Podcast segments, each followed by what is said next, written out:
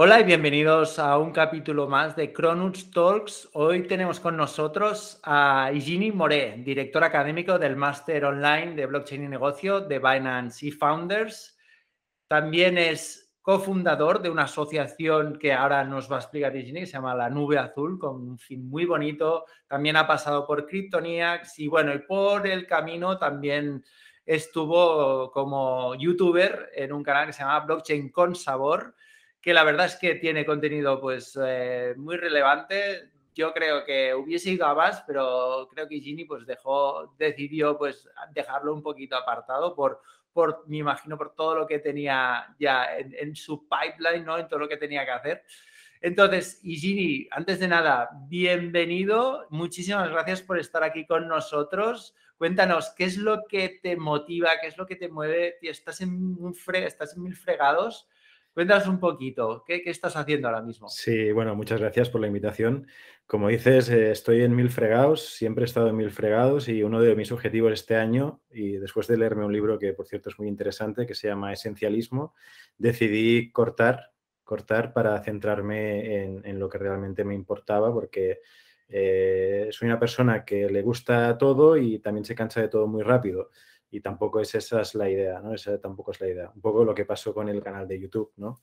Que cuando vi que era una obligación subir contenido muy a menudo, mm, para mí perdió la gracia un poco de, crear contenido. Y lo que estoy ahora prácticamente es full cripto y con el tema de la nube azul, que ayudamos a familias que tienen eh, niños y niñas que están dentro del espectro del autismo sobre todo familias que no se pueden permitir programas de, intervención porque son muy costosos, pues estamos viendo a ver cómo las podemos ayudar, más allá de los servicios de telepráctica que ofrecemos y de capacitación familiar, ver cómo le podemos dar una vuelta con el tema de, pues todo el tema de la Web3, NFTs, para, poder ayudarles. Genial.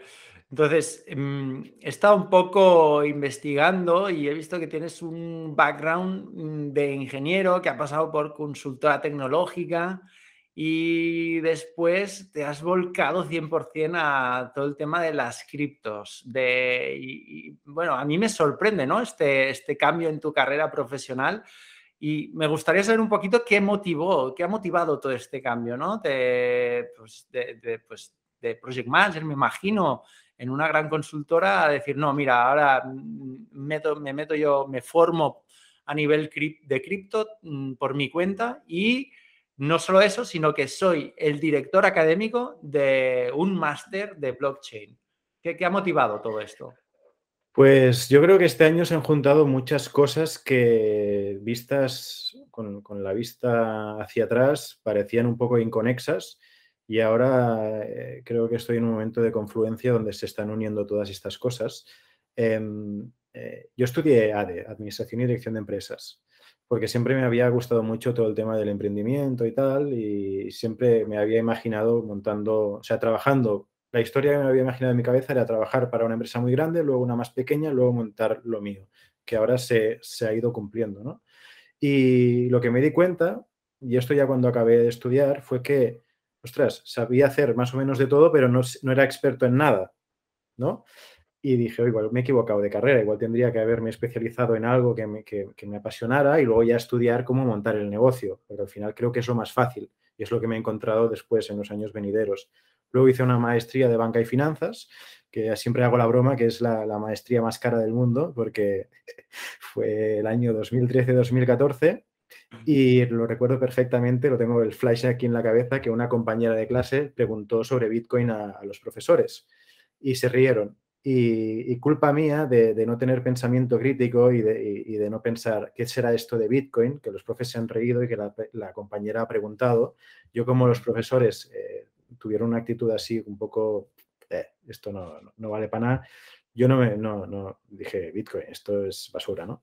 Luego también estuve viviendo con un compañero de piso desde, desde 2013 que, tenía una granja de, minería de Bitcoin. Tampoco me metí en ese entonces, no, le quería, no quería saber nada. 2013 estamos hablando. ¿A cuánto estaba? Pues seguro que te acuerdas tú. ¿A cuánto estaba el Bitcoin? pero, es que ahora es muy gracioso hacerlo, eh, hacer la broma, pero es que en ese entonces no había información.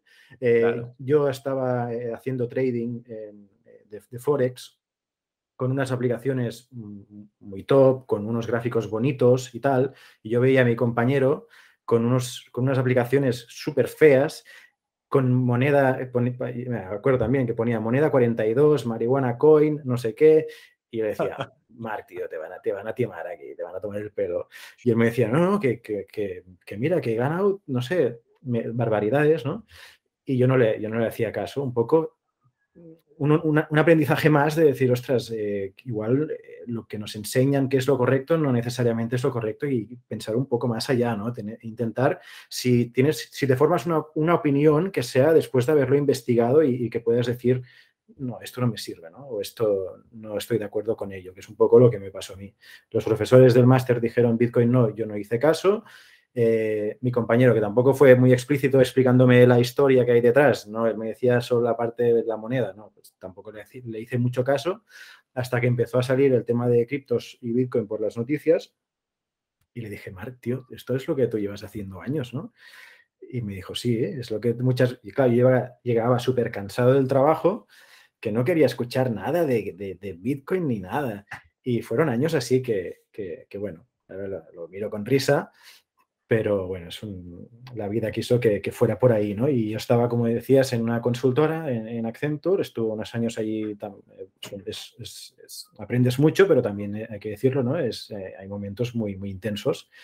Y, y, nada, llegó un punto que me surgió la oportunidad de irme a Perú abrir la oficina de Idea Foster, que es una consultora de, innovación que fue adquirida por una empresa peruana. Pues me fui allí, he estado viviendo casi los últimos tres años, abriendo el equipo, la oficina y tal. Y ahora ya eh, me regresé y, dije, a ver, Jenny, ¿tú qué quieres hacer? Y creo que el mundo Web3, blockchain, hay unas oportunidades enormes. Mm, es imposible estar al día de todo, es muy complicado. Y, a mí es lo que me llena ahora mismo y es, o sea, estoy muy feliz de poder levantarme por las mañanas y pensar que es, que es como si no estuviera trabajando. Estoy todo el día delante del ordenador prácticamente, investigando, aprendiendo temas y, llevando eh, temas de la nube azul y del máster de, de, blockchain y negocio, pero nunca, o sea, no, tengo la sensación de estar trabajando. Es como que a veces no me lo creo, ¿no? Es muy bueno. Es un antes y un, y un, después cuando estás en esta situación, sin duda. Y sí, me siento como muy identificado porque yo creo que todo el mundo que está en contacto con el ecosistema blockchain, las criptomonedas, ha tenido un, Black Swan event como el que tuviste tú de, de, bueno, de 2013, de tener la posibilidad y no, y no haberse metido, ¿no? Pero bueno, esto nos ha pasado a todos. Por suerte, yo creo que ahora estamos hablando de, blockchain y criptomonedas, con lo cual eh, más vale tarde que nunca. Entonces, y, no es, tarde todavía, o sea, imagínate. Es verdad, sí, sí, totalmente cierto. Entonces, has comentado un tema que, que también estoy, estoy, muy de acuerdo, que es el tema del que habéis identificado, que tú ves que hay muchas oportunidades. Entonces, para alguien que nos esté escuchando, ¿vale? Ya, ya lo digo en este sentido, es decir, si alguien que nos está escuchando quiere invertir mil euros y convertir estos mil euros en un millón de euros, este realmente no es su canal. Evidentemente hay una parte de inversión importante, pero es algo también que hemos comentado también fuera de micrófono, que no es lo que más nos nos motiva a nosotros. A nosotros nos motiva crecer con el ecosistema, tener el máximo de exposición y, a partir de aquí, pues si tú creces, los, la recompensa vendrá, ¿no? Entonces, quiero que me expliques, Ishini, qué, o sea, qué oportunidades habéis visto dentro del, del, ecosistema pues, blockchain. Es decir, si alguien nos está escuchando y quiere crecer dentro del ecosistema, ¿qué le recomiendas? Pues es que hay tantas cosas. Yo llevo años eh, un poco dándome golpes contra la pared, eh, sobre todo estos últimos tres años que he estado en Perú, que he estado en contacto con empresas grandes intentando venderles la idea de, que experimenten con, la tecnología, ¿no? Al final es algo muy verde, eh, los beneficios o los resultados tampoco es que estén muy claros, pero veo empresas que están luchando por posicionarse en temas de IoT, cloud, RPA, que dices, ya no vas a ser el líder, porque ya, hay muchas que están por delante de ti y estarás luchando por una quinta, sexta, séptima posición o por no quedarte atrás, pero no serás una, empresa puntera en ese, en ese aspecto. Cuando tienes un melón que, todavía no está abierto del todo, que sí que es cierto que es muy experimental, pero que perfectamente tienes los recursos para experimentar, sobre todo empresas grandes, para experimentar en ese campo y convertirte en un líder indiscutible y crear el futuro. O sea, y aquí se juntan dos, dos, dos frases que también me gustan mucho, que es The Early Bird Catches the Worm, ¿no? el, primero, el primer pájaro se lleva el gusano, pero también me he encontrado mucho con la otra, ¿no? que es The Second eh, Mouse, que es The Cheese. Entonces, es como, tienen mucho miedo en, experimentar y, también he visto, cuando estaba el hype de blockchain en 2017, 2018, muchas empresas eh, querían hacer proyectos porque era lo que tocaba y si no hacías blockchain te quedabas atrás y se destinaron muchísimos, eh, eh, muchísima pasta en proyectos, en hacer pruebas de concepto que tampoco tenían mucho sentido hacerlas con blockchain, pero bueno, se hicieron porque, porque el vecino o la, la empresa de al lado lo está haciendo, pues a mí también me toca, ¿no? Y, lo, llevo mucho desgaste en este sentido de intentar mm, vender al fin y al cabo ¿no? esta tecnología para que salgan eh, cositas. Y, es el escepticismo del, del, corporativo tradicional que no lo, acaban de comprar y lo acabarán comprando cuando salga eh, la startup de turno que se los come y, ahora sí que quieren hacerlo. Y tienen una oportunidad enorme delante de sus narices que no la están aprovechando. Eso por el lado corporativo. Al lado, por el lado individual, startup, es brutal todo lo que se está haciendo, pero a todos los niveles. Eh, ya a nivel individual como yo, eh, a, mí a nivel individual, eh, se puedes ayudar de, mil formas. Desde el marketing va a cambiar totalmente. Ahora las, las dentro del mundo cripto, entre que estás baneado de las grandes plataformas de que no puedes hacer publicidad de temas de cripto, porque está censurado, te tumban los anuncios. ¿Qué están haciendo las empresas? Están, eh, pues desde eh, las organizaciones de temas DeFi, te están dando yields enormes para traer liquidez. Es decir, te están incentivando para que traigas tu, dinero, utilices el protocolo y puedas ganar todo lo que invertirían tradicionalmente en marketing, lo ganas tú como usuario. Y aquí se están creando los mercenarios de liquidez, ¿no? Cuando acaba eh, las recompensas de un protocolo, te vas al otro. Eso es, una estrategia. Aquí te puedes ganar mm, bastante dinero. Luego, ayudar a comunidades a, a, crecer con todo el tema de los tokens sociales y las DAOs ya dejas de ser un simple fan o un simple participante dentro de una, dentro, pues dentro de una comunidad a ser stakeholder, ¿no? a ser accionista y, a querer que eh, la, la, comunidad vaya bien o el influencer de turno vaya bien, porque tú tienes esos tokens o ese, o ese NFT y también es otra forma de marketing, un marketing más descentralizado si quieres, ¿no? O sea, están cambiando un montón las cosas por todos los lados, eh, también marketing dentro del metaverso, eh, mucha gente que no, que no sabe cómo meterse dentro del mundo blockchain, pues está creando contenido, porque así también es la forma de aprender. Es que mires por donde lo mires, hay oportunidades brutales, tema legal, eh, fiscal, o sea, cada vez más gente tendrá eh, criptos. Y lo guay de todo esto es que es una tecnología que no se vino a venir. Ahora ya llevamos unos cuantos años, pero y aquí te puedo contar una anécdota bastante graciosa si quieres, pero que, ilustra bastante este tema. Hace en 2017 fuimos a, dar un taller de innovación eh, con una empresa y tal, y después de nosotros había una charla de, blockchain, ¿no? que, la, eh, que la, pues la organizaba una empresa dentro del mundo blockchain corporativo y la persona que la dio, pues bueno, dio una charla bastante eh, alineada con lo que se estaba hablando de, blockchain, ¿no? Pero la gente estaba interesada en criptos y empezó a hablar de criptos, de qué proyectos, qué proyecto me recomiendas, Bitcoin, pero cómo se crean los Bitcoin. Y, a esa pregunta el ponente dijo, no, yo no sé de Bitcoin, yo sé de blockchain. Claro, y ahí yo, yo me quedo en plan, que está, es una locura. Y te das cuenta de que al ser algo tan nuevo, en, el país de los ciegos, el tuerto es el rey. Y al ser tecnologías tan nuevas, se crean oportunidades brutales a todos los niveles. Y solo que seas un poco más avispado, sobre todo yo ayer era, no tenía casi experiencia, acababa de entrar prácticamente en consultoría, ya muy pocos años, pero a niveles mayores no te encontrabas a gente con cinco años de experiencia en blockchain. O sea, eh, es, ya es raro encontrarte hoy en día a alguien con cinco años de de experiencia en blockchain. Entonces, claro, es, una oportunidad brutal a todos los niveles.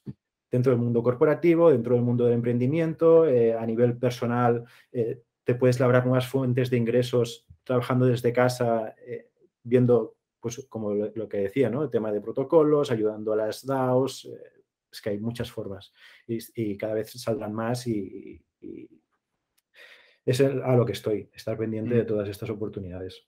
Qué bueno. y yo tengo, en colación a lo que has dicho, o sea, me, me llama, o sea, ahora tú eres el director académico del máster, ¿no? Y, creo que es muy acertado lo que, lo que estás diciendo, que aquí por poco que, por poco que sepas, ya sabes más que el 95% de la población, o de, probablemente que tus amigos. Entonces, ¿cuál es la motivación que, o sea, ¿por qué una persona debería de apuntarse al máster que de alguna forma eh, pues estáis promoviendo, ¿no? Eh, porque ahora mismo yo, por, lo menos, o sea, veo que hay muchísima gente con la que, pues cuando pues, mis amigos frikis, ¿no? Que con los que pues hablas del tema y te sientes pues un poco liberado hablando del tema, porque esto no, no puedes hablarlo con cualquiera. Em, todos estamos un poco igual, ¿no? Somos muy autodidactas, pues, y compartimos fuentes de información, que por cierto, después te voy a preguntar cuáles son las tuyas, súper importante. Pero, ¿por, ¿por, qué? ¿Por qué deberíamos de, o sea, qué, qué, qué tiene de especial? Eh, ¿Habéis ordenado contenido? ¿Qué, ¿Qué, estáis, cómo lo estáis enfocando? Bueno, yo creo que una pieza muy importante es la figura de Pau, de Pau García Milá. Él, eh, bueno, él es que fundó Idea Foster y yo lo conozco de, eso, ¿no? De cuando yo estaba en Accenture, Idea Foster era proveedor nuestro y estuve trabajando en un proyecto de innovación con él y de ahí también surgió la oportunidad de yo irme a Perú. Él ha estado alejado de los focos mediáticos en los últimos años hasta que el año pasado le dio eh, por eh, probar otra vez temas de redes sociales, TikTok y tal, y, subió mucho. yo creo que él tiene una audiencia bastante family friendly, alejado de todo el tema de, los vendehumismos que hay hoy en día de, hacerte rico rápido. Él fundó, eh, cofundó con, con, Ana y, Rubén Founders, que es una escuela de emprendimiento online, y, transmite esa marca. ¿no? Entonces, eh, Binance se acercó precisamente para fomentar la educación dentro del mundo cripto. Es una, es una de sus estrategias para evangelizar a la, a la, población y querían alejarse, estaban un poco hartos de pues, todo el tema de, de todos, mucha gente ¿no? que promete, gana dinero con, con el tema criptos. Querían algo alejado totalmente de eso. Incluso nos dijeron que no habláramos de hacer trading, no habláramos de estrategias, nada, nada de eso. Que fuera más por la parte de hacer negocio, emprendimiento y fomentar ese lado de allí. Entonces, eh, bueno, cuando yo conocí a Pau, era, yo era monotemático de, blockchain y criptos y él lo sabía, entonces me dio esa, oportunidad de, montar el syllabus, de buscar a los profesores. yo también me he movido mucho dentro del entorno cripto, sobre todo en, Perú. Eh, y aquí en España también tenía contactos y, fue armarlo. Eh, armé el syllabus y para mí era súper importante darle el, dar a conocer el, el trasfondo que hay detrás de Bitcoin sea, no quedarnos en la tecnología, sino también defender la parte eh, no tan tecnológica, o, bueno, sí tecnológica, pero de la parte más social y, de las ciencias sociales y políticas, ¿no? que a veces es la gran descuidada. Pensamos que Bitcoin es, es simplemente código y ya está, pero realmente es un sistema multidisciplinar y, engloba muchísimas más cosas que cuando empiezas a desgranar ves que, es un sistema hiper complejo y, que es brutal y es cuando ya te metes en, el rabbit hole, ¿no? en la madriguera del conejo, que de allí no sales. Y le queríamos dar ese, toque, el, de dar a conocer la historia, no solo lo que hay detrás de Bitcoin, que sería pues todo el tema de los cypherpunks, cómo se ha ido, eh, han ido madurando los diferentes intentos de crear algo similar a Bitcoin, sino también dar a entender y tratar temas de geopolítica, eh, y, de, de, cómo hemos llegado hasta, hasta el día de hoy, ¿no? Cómo ha sido la evolución de los sistemas que han regido nuestra sociedad, actualmente el sistema capitalista, ¿no? Cómo se fraguó y cómo fueron surgiendo a lo largo de la historia herramientas que utilizamos hoy en día, como las sociedades anónimas eh, y diferentes eh, vehículos que facilitaron el comercio y la expansión y la confianza entre diferentes regiones del mundo porque creo que, eh, bueno, Bitcoin es confianza, blockchain es confianza y, esto lo dice Yuval Noah Harari, que siempre que se han definido nuevos niveles de confianza en, nuestra sociedad, ha habido una explosión de, comercio y de crecimiento económico brutal a lo largo de, de toda nuestra historia. Entonces, cuando tienes todo este background, ya podemos hablarte de Bitcoin y lo ves con unos ojos totalmente distintos que creo que es algo que falla muchas veces cuando se habla de Bitcoin y, criptos, ¿no? E, este trasfondo. Entonces lo que hicimos fue eso, tener un, nivelamiento de, historia, una parte, eh, eh, eh, o sea, historia económica, socioeconómica de, de nuestra era, historia de Bitcoin y todo lo que hay detrás de la evolución de la criptografía, cómo se ha venido utilizando, y luego ya hablar de Bitcoin, ir un poco al detalle. También las clases son de diferentes niveles. De Bitcoin evolucionamos a Ethereum y ya vamos evolucionando eh, al compás de, las narrativas de los últimos tiempos. Eh, hemos tocado DeFi, las DAO, eh, temas de NFTs, lanzar colecciones. Contamos con gente que, que, le han ido muy bien las colecciones que han lanzado. Entonces, no sé, tenemos un elenco de profesores bastante chulo. Somos creo que más de 12 profes y, bueno, nos enfocábamos a eso, ¿no? A, ser el puente eh, de la gente que no conoce nada del mundo cripto que pudiera entrar, ¿no? Y nos hemos encontrado que ha entrado de todo incluso gente que sabía, pero que quería estar dentro de la comunidad, porque también, eh, aparte del, contenido del máster, también estamos ofreciendo un NFT que tendrá beneficios a futuros, como por ejemplo esta semana, este jueves, mañana de hecho, tenemos eh, un, evento con, con Chris Carrascosa para temas de, fiscalidad. Eh, y la, primera... A la que yo voy, voy a asistir, por supuesto. Pues la primera media hora es para todos los públicos, la segunda media hora para los que tienen el FT, que pueden hacer preguntas y tal. Y es un poco ir dándole vueltas y pensadas a lo que, a lo que se puede hacer ¿no? con este NFT de la colección inaugural. Y luego está el campus virtual en el, metaverso, que aquí, bueno, también podemos eh, debatir si es metaverso o no, pero está en el roadmap de, de Nubi, que es con quien tenemos el acuerdo de colaboración.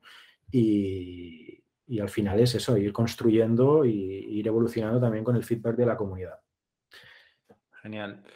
Yo sí, es lo que de hecho te lo iba a preguntar, es decir, ¿qué perfil de estudiante tenéis? Porque yo, es que hay un, hay un gap de conocimiento brutal, o sea, o sea no, hay, no hay formación reglada de ningún tipo de que sea más o menos de calidad. Creo que le habéis dado a un, o sea, que estáis cubriendo una necesidad que, sobre todo tienen, tiene muchísima gente, gente, gente joven y gente con muchas ganas y muy motivada. Entonces, yo, incluso a nivel personal, con, mis amigos siempre lo decimos, ¿no? Que estaría muy bien que alguien eh, pues reglara, ordenara, ¿no? Porque al final contenido en Internet siempre hay, hay gratis, o sea, puedes encontrar de todo, pero al final todos tenemos un coste de oportunidad que es el tiempo, ¿no? Y, y al final el tiempo es limitado, ¿no? Entonces, si tú puedes ir y que te expliquen exactamente lo más relevante de cada una de las áreas, aparte pues puedes nutrirte y crecer juntamente con tus compañeros, incluso con los, con los profesores, que decís que son sois 12, pues muchísimo mejor. Sí, un, acierto. Y, hablando también de confianza, que has hablado también al principio de, pues, pues, de, toda la estructura socioeconómica y de la generación de confianza, em, vamos a cambiar un poco de tema. ¿Qué, ¿Tú qué opinas? Porque ahora también hay mucho debate ¿no? con todo, el tema de, Ethereum y, Ethereum 2. ¿Qué opinas tú de, de, toda la gente que se dedica al minado de criptomonedas? ¿Cómo van a vivir la, esta posible transición del proof of work al proof of stake, porque, o sea, realmente yo que estoy en, cierto modo pues, vinculado dentro del ecosistema y tengo cierta exposición, veo que ha habido un, un FOMO a nivel de, de, tengo que empezar a minar y, y muchísima gente a la mínima se, se, ponía a minar. Y esto realmente, pues no sé, hasta qué punto piensas esto es sostenible, no es sostenible. Quiero saber un poco tu punto de vista, Eugene. A ver, yo a nivel técnico no te lo puedo defender porque no es mi background. O sea, yo lo que, lo que sé es de lo que puedo leer de, de lo, de lo que explica alguien que sí que sabe a nivel técnico, pues lo intento comprender, ¿no? Pero a partir de allí, eh, a partir de ahí, pues eh, lo que puedo decir es que a mí me parece más atractivo todo lo que es Proof of Stake por el tema de las facilidades de, generar rendimientos. Sí que es cierto que puedes utilizar plataformas como, yo que sé, BlockFi o otras que también te dan rendimientos sobre Bitcoin o sobre eh, otros tokens eh, de prueba de trabajo. Pero sí que hay este hype, ¿no? De que ya se está escuchando que Ethereum valdrá más de 10.000 dólares cuando hagan esta, este cambio, porque abaratarán las transacciones, eh, el movimiento se volverá otra vez a Ethereum, ¿no? De, todas estas blockchains de capa 1 o las capas 2 que han salido, que han aprovechado el incremento del gas de Ethereum, ¿no? Que se ha vuelto muy cara de, utilizar, pues que cuando haya esta modificación, Ethereum va a volver a, a reinar, ¿no? Por así decirlo. Eh, no lo sé, puede ir mal algo y cargarse Ethereum. Y, que es que al final el mundo cripto es tan impredecible que es que no me extrañaría que, pasara, o sea, en Bitcoin no, porque eh, está hecho a conciencia que sea tan, entre comillas, simple o sencillo, porque es que es eso, punto. Bitcoin eh, tiene esa utilidad y, no se toca. Y va a ir evolucionando, pero, pero muy lentamente. Cuando estamos hablando ya de, blockchains como la de Ethereum, que son más pues, plataformas donde se puede hacer prácticamente de todo, eh, es que, claro, te la juegas mucho, ¿no? Y, al parecer, uno de los grandes eh, pues, éxitos o logros de, Vitalik Buterin y de todo el equipo que, estuvo detrás de Ethereum fue el, de hacer las cosas rápido y, romperlo todo, ¿no? Como se suele decir en el, en el mundo de, de los programadores, desarrolladores, eh, romper y, volver a hacer. Lo que pasa es que ahora estás hablando de, millones, de miles de millones ¿no? que están allí metidos. Entonces, no sé, eh, yo lo, si sale bien, creo que, por un lado, el escenario de que Ethereum recupere parte del protagonismo que ha perdido en los últimos meses, año, eh, lo podría recuperar y eso se vería, lógicamente, también influenciado en el precio del token. Pero por otro lado también tienes el riesgo de que algo no, salga bien, como es lo esperado, y se pierda la confianza en, una plataforma que si bien es cierto tiene la mayoría de desarrolladores del mundo cripto y es como la primera con la que se intentan integrar la mayoría de servicios y soluciones que, nacen hoy en día. ¿no? Veremos, el tiempo dirá. Exacto. Entonces, una, una oportunidad que de alguna forma hemos identificado es el hecho de empezar a generar validadores ¿no? para todas estas pues, mm, criptos que, pues, que, están adoptando el proof of stake. Esto, em, ¿tú, ¿tú, lo ves como una oportunidad más, aparte de las que has mencionado con anterioridad, o crees que estamos en un estado un poco embrionario y que es aún pronto para decirlo? No, sí, desde luego es, una oportunidad para sacar rendimiento a tus criptos. Lo único que prácticamente estamos delegando nuestros tokens a protocolos que no sabemos quién hay detrás. Al menos no creo que haya, se dice mucho lo de haz tu propia investigación y tal, pero me juego lo que quieras que la mitad no se mira ni, vamos, ni la página del, nodo validador. Ve que, que tiene el TIC, que te cobra muy pocas comisiones y ya está y vale, pues a ese. Eh, no sé, es que, es que hoy también reflexionaba sobre el tema de, las, de los tokens sociales y es que hay, hay más peligros de los que nos pensamos. ¿eh? Eh, pero bueno. ¿En qué sentido? No, por ejemplo, ahora que, está hay la tendencia ¿no? de crear las monedas para los creadores de contenido, hay, hay, plataformas como BitCloud que es una red social descentralizada, ¿no? que justo al, crearte una cuenta, pues ya tienes tu propio token y la gente puede invertir en ti. O sea, hemos vivido unos años donde se, se elevaba la figura de un influencer porque mira qué guay, no sé qué, me, inspira, ¿no? Y le dábamos likes y vamos a pasar de darles likes a darles eh, dinero y si el hecho de dar likes ya, ha hecho que mucha gente se enfermara por, la obsesión de, obtener likes y de ser aceptado en la sociedad, cuando pasemos de simplemente el, hey, me gusta como te doy dinero por lo que haces, es que eso también puede ser un cambio brutal a nivel psicológico de, la gente, ¿no? Y, la forma de, concebir pues, las relaciones en Internet.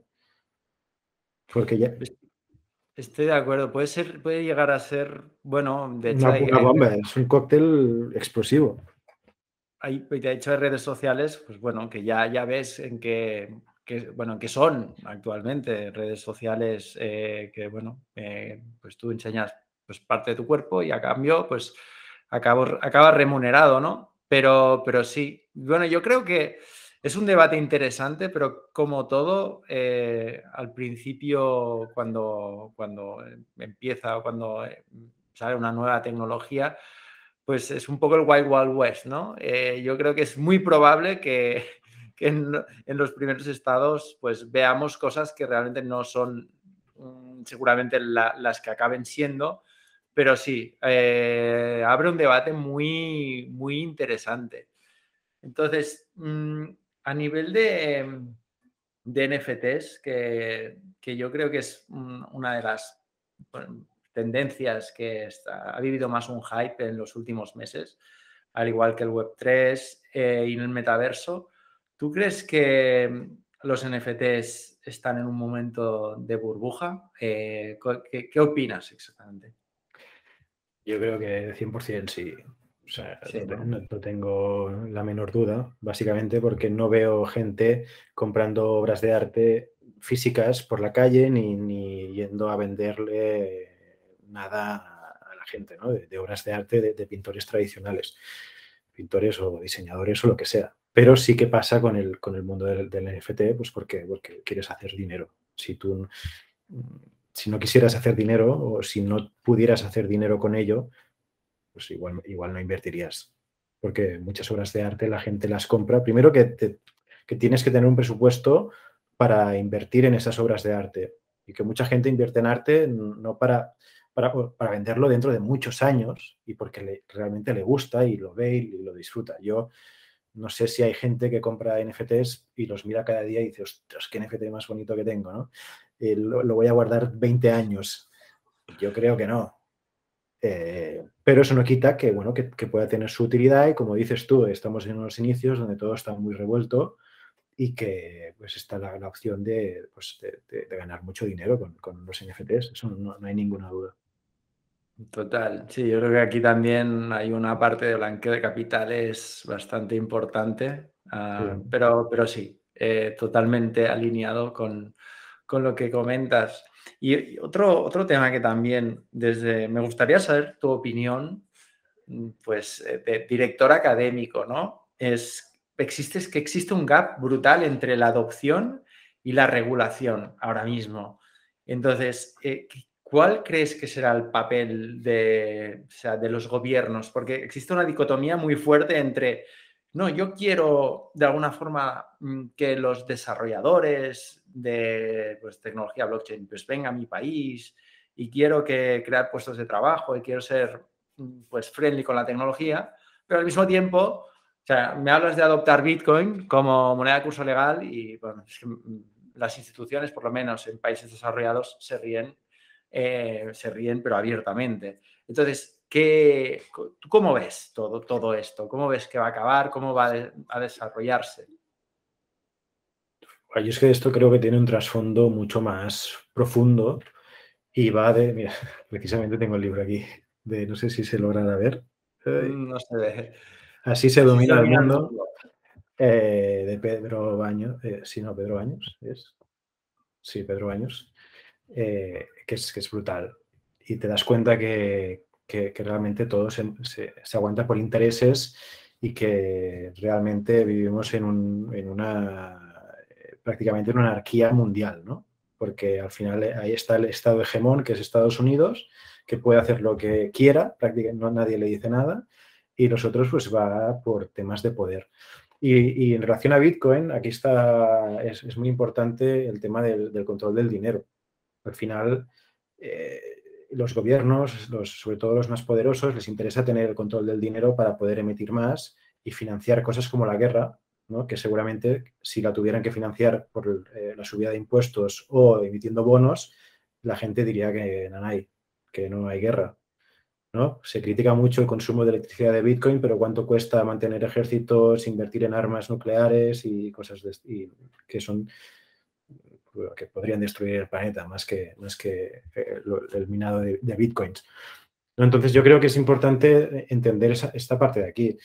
Eh, lo bueno es que hay cada vez más empresas grandes, instituciones que se están metiendo y que de alguna forma pueden hacer lobby ante decisiones que vayan en contra del uso de Bitcoin o de las criptos, que eso hace unos años no los teníamos porque la mayoría de, inversores eran inversores retail, que a ver, te puedes juntar unos cuantos, pero tampoco tienes la fuerza que puede tener un Elon Musk o, el, de Amazon si empieza a aceptar bitcoins o lo que sea, ¿no? Eh, yo creo que, son dos fuerzas, el del control social, a ver hasta cuándo puedo aguantar con el dinero fiat, que esto también, a ver si, a ver, estamos en default. Sea, España, está en, bancarrota hace años. que se, Está, se está aguantando y van pasando cosas y, bueno, no nos damos cuenta, pero eh, España está en bancarrota y, la deuda que tenemos a nivel mundial se va imprimiendo dinero. ¿Cómo se solucionan los problemas? Imprimiendo, más dinero, hasta que llega un día que dicen Bitcoin es una burbuja, ¿no? Bitcoin quizás es la burbuja, es la, es la aguja que, va a romper la burbuja en la que vivimos porque está haciendo a la gente pensar y cuestionarse por qué el gobierno, los gobiernos tienen que tener el monopolio de la emisión de dinero cuando el dinero no deja de ser otro material, otro instrumento, como puede ser, sé, el, agua o, cualquier otra cosa que utilizamos en nuestro día a día, ¿no? ¿Por qué tiene que ser el gobierno? Porque hay una escuela de pensamiento predominante que así lo dice. Pero las escuelas, los pensamientos evolucionan y así como llegamos a ese pensamiento, también podemos salir de ese pensamiento. Totalmente. Henry Ford, de hecho, dijo que, si la gente supiera cómo funciona eh, la economía, habría pues, manifestaciones masivas al día siguiente. Sí, sí, totalmente. Genial. Pues, y a nivel, de, a nivel del metaverso, la gente habla mucho de la realidad virtual y, bueno, pues todo el tema de Facebook, Meta. Em, ¿Cómo ves? ¿Cómo ves que esto va a desencadenar? ¿Crees, que va a haber una adopción en el corto plazo? ¿Crees que necesitamos un poco más de tiempo? Eh, COVID sin duda ha agilizado las cosas, pero ¿crees que eh, tardaremos dos años en estar viviendo en el metaverso con gafas de realidad virtual? ¿Cómo ves el horizonte temporal aquí? A ver, yo creo que hay, que hay varios frentes abiertos. Uno es que no todo el mundo está acostumbrado a jugar juegos. Yo, por ejemplo, no soy muy de no, nunca he sido de jugar a juegos. Jugaba al FIFA y al GTA hace mil años y ya está. No, estoy familiarizado con el mundo gaming. Y quieras o no, el metaverso es volver a familiarizarte con, con, este mundo, que si ya no estás familiarizado con el mundo gaming tradicional, pues meterte en un mundo nuevo con las Oculus y tiene una, yo creo que tiene una curva de aprendizaje, de aprendizaje bastante elevada sobre todo para la gente que no está metida en el tema de gaming y para las personas más mayores. Yo no me imagino, por ejemplo, igual dentro de unos años sí, pero mi padre a día de hoy o a, mi madre con las óculos no. Entonces, creo que las generaciones que vienen sí que estarán más predispuestas a todo el tema de, metaverso, óculos y tal. Eh, tema de metaverso, de, las diferentes plataformas que pueden haber, Creo que saldrán con ventaja eh, si sale, pues yo que sé, Facebook o si salen eh, otras empresas centralizadas, ¿no? por así decirlo, que creen su metaverso, porque al final cuando eres centralizado pues, y, tienes mucho dinero, puedes ofrecer mejores soluciones a la gente. Eh, pero yo creo que podría pasar algo como lo que pasó con Encarta, ¿no? Encarta y Wikipedia, cuando Encarta, que era la enciclopedia esta que era súper potente ¿no? en los años 2000, que invirtieron un montón de dinero y, en los inicios le daban mil vueltas a Wikipedia, porque Wikipedia se tenía que ir construyendo poco a poco con la comunidad y de forma colaborativa. Llegó un punto que eh, pues es un poco como un interés compuesto, ¿no? que, ocurrió en Wikipedia. Cada vez más gente fue colaborando, colaborando. En Microsoft se pensaban que la gente no trabaja gratis, ¿no? Pero les fue molando el tema de, hostia, vamos a montar algo de forma colectiva, tal, y se comió en carta, que se quedó sin fondos. Pues yo creo que puede pasar algo similar. Al final la gente que lo hace de forma colaborativa, eh, eh, las motivaciones son otras más allá que el dinero. En cambio, si es una iniciativa privada, lo mismo que podría estar pasando con blockchains entre empresas y consorcios y tal, eh, sí, en un inicio pueden tener mejores prestaciones que, lo que se está consiguiendo con otros proyectos más descentralizados, pero a medida que los descentralizados vayan progresando poquito a poquito, que cada vez van a ser, va a ser eh, mejor el producto que tengan, llegará un punto que será mejor algo descentralizado. Para tener lo mismo, prefiero lo descentralizado que lo centralizado. Yo creo que pasará algo así. igual estoy equivocado, ¿eh? pero... ¿Y, cuál, cuál de los descentralizados, cuál crees que parte con mayor ventaja ahora mismo? A ver, yo no he toqueteado muchos, he toqueteado Sandbox y, y Decentraland. También he estado mirando de pillarme naves en Star Atlas, porque, a ver, es que ayer hablaba con, un amigo y le decía, es que en el, metaverso volverá a pasar lo que pasó hace, hace cientos de años, que habrá tierras y podrás ir a conquistar y a robarle las tierras a las otras personas. Y en un principio, pues será una conquista a lo loco. En Star Atlas, por ejemplo, puedes eh, unirte a diferentes eh, secciones, ¿no? a razas, eh, comprar naves espaciales y contratar a gente para que sea tu tripulación e ir a luchar contra otra gente dentro del metaverso. Y claro, esto igual evoluciona y tendremos diplomáticos del metaverso de Star Atlas para que una sección del universo no se pelee con la otra, ¿no? O sea, no sé, me parece bastante interesante. Y... Como mediadores, ¿no? De, grupos de Discord, pues lo mismo, ¿no? Exacto. Y, no sé, me parece una locura, pero... pero pues, quién sabe. sí, O, igual West, ¿no? Sí, o los agentes de real estate, ¿no? Pues lo, lo, que tenemos en el mundo físico, pues ¿por qué no tenerlos también en el mundo virtual? Mm. De hecho, de hecho, sí, de hecho ya existen. O sea, hay, hay, empresas en Estados Unidos que te asesoran al final a, la compra. O sea, yo los veo más como empresas de marketing, ¿no? De, oye, pon tu, pon tu parcela virtual aquí donde puedas poner tu, pues, tu cartelito y demás, más que empresas de, de real estate en el metaverso, que es que el nombre es que hace, hace, hace risa, ¿no? Pero, pero, en fin. Genial. Em, entonces, ya vamos acabando. Entonces, quiero tocar muy por encima a nivel inversor, cuál es tu perfil de inversión, si no vamos a entrar en, estrategias, sino más, más bien, ¿qué, ¿qué, opinas tú? O sea, eh, un perfil de medio, corto, largo, eh, miras proyectos, que por cierto no hemos hablado de proyectos con gran potencial ¿Qué, proyectos crees que tienen una gran capacidad de, adopción ahora mismo y qué, dices, mira, este proyecto realmente a mí me resuena, yo para atención? yo estoy, muy metido dentro del ecosistema de Terra. Eh, me, gusta mucho todo lo que están haciendo. Es donde estoy más metido y más enterado de todo. Lo que pasa que eh, ahora que últimamente estoy metiéndome en temas de, hacer NFTs, eh, lanzar colecciones, hacer aplicaciones de, WordPress, eh, con, generalmente todo lo que encuentro es con Metamask. Y la blockchain de Terra no es compatible con la Ethereum Virtual Machine.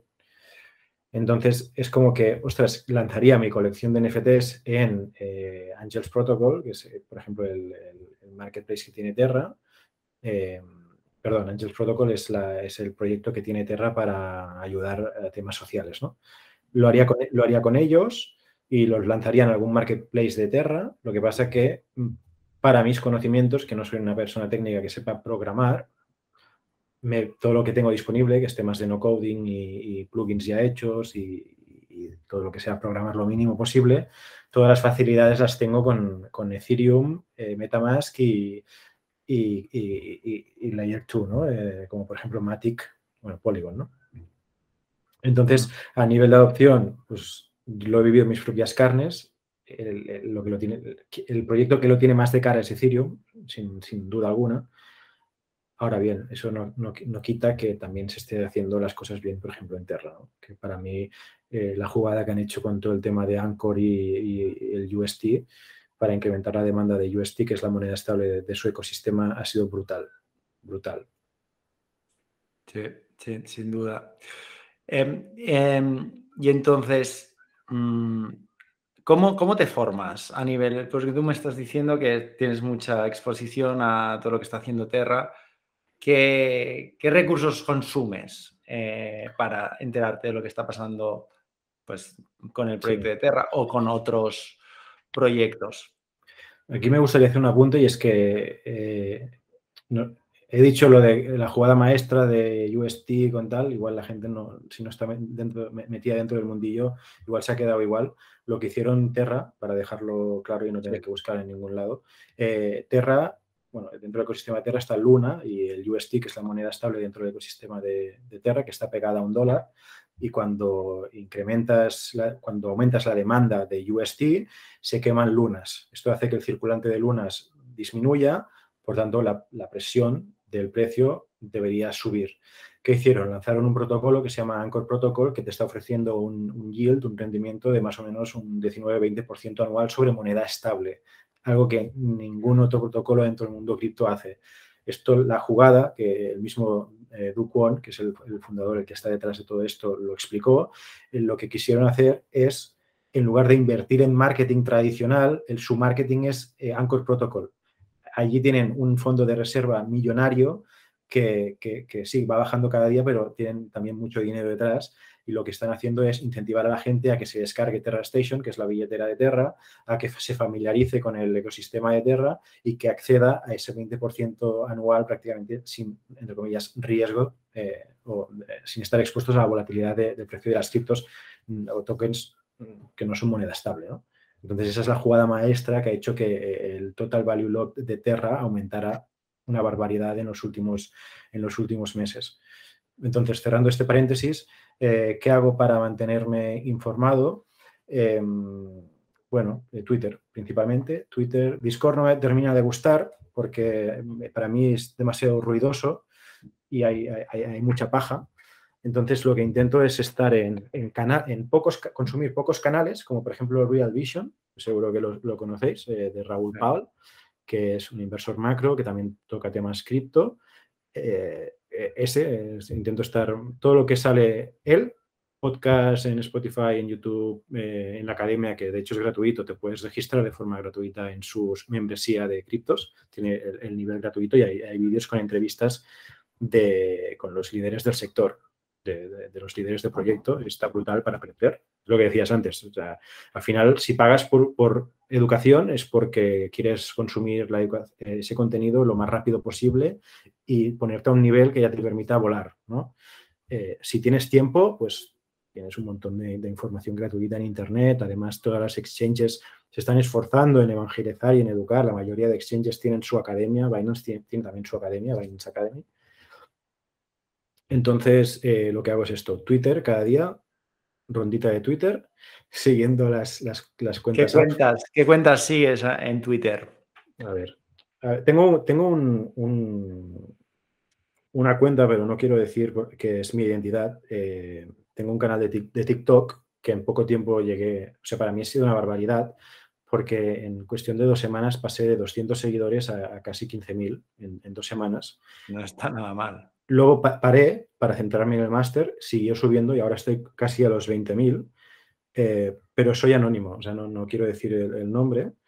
Y lo que hago es, mira, voy a abrir la cuenta de, Twitter.